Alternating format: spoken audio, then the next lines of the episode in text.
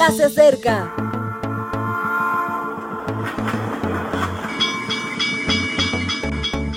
Partimos ya.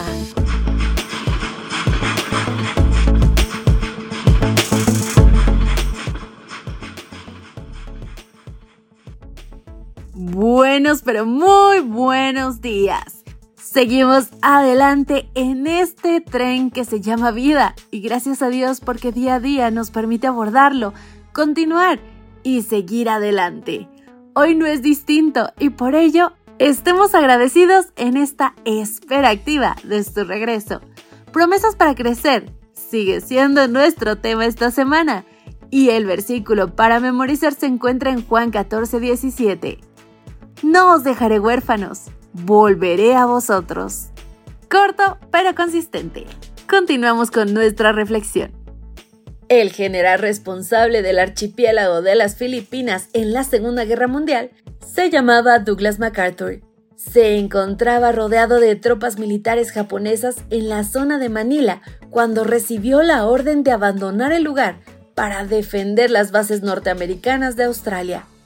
Él quería seguir allí aunque pereciese, pero el mandato era inapelable.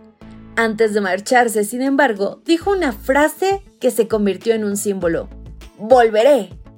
Como MacArthur tenía una fama probada de cumplir lo que decía, la expresión se convirtió en una promesa y un símbolo. Los norteamericanos la empleaban introduciendo productos entre las filas japonesas, tabaco, chicles, alcohol, con la frase para desanimar a sus enemigos.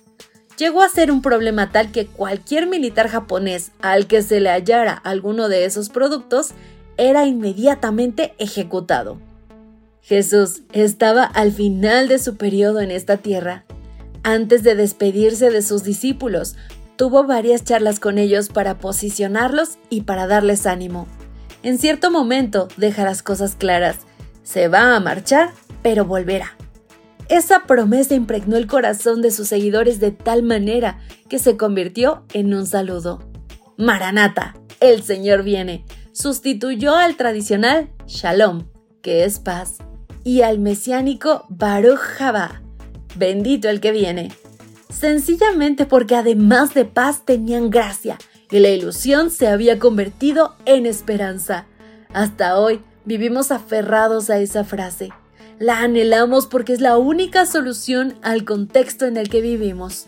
Los enemigos de Dios tiemblan cuando repetimos esa sencilla expresión, porque avivamos los anhelos de su venida. Pero la frase de Jesús era más completa de la que MacArthur. Añade que no nos dejará huérfanos, que mientras vuelve no vamos a estar solos. Es la promesa del Espíritu Santo en nuestras vidas y en nuestras comunidades. Es el descubrimiento de la gracia y la vida en ella. Es la interiorización de nuestros dones y la misión que conllevan. Es vivir en el reino de los cielos, aunque aún no haya llegado. La nuestra, gracias al Consolador, es una esperanza activa, una espera dinámica. No nos hemos sentado a la puerta de casa a ver quién pasa. Hemos construido iglesias, hospitales, centros educativos, espacios de solidaridad para ayudar a la gente que pasa mientras Cristo vuelve. Y lo hacemos porque el Espíritu Santo pone en nuestros corazones el anhelo de compañía. Saber que Cristo vuelve es saber que no estamos solos y esa experiencia se tiene que vivir en grupo. Volveré a vosotros es una bella promesa que nos hace crecer.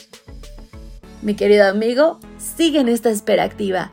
No te detengas, que ni la flojera ni la indecisión te paren de continuar esta obra para prepararnos para su venida, porque Él volverá. Maranata.